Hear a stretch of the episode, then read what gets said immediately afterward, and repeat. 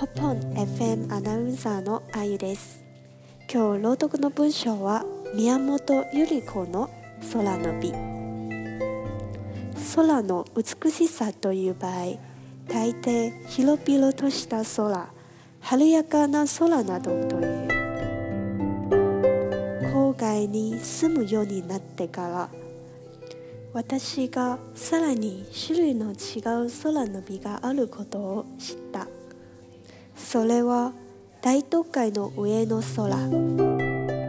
大都会のペーヴメントに立って青く空の美しさだ。空はそこではただのんきに広々としてはいない。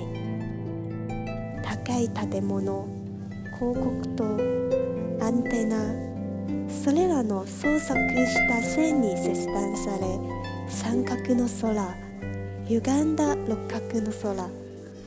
悲しい布の切断のような空がある。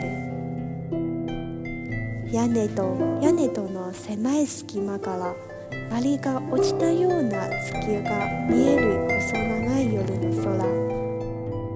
郊外の空にない美しがあるのを感じる。今日はここまでです。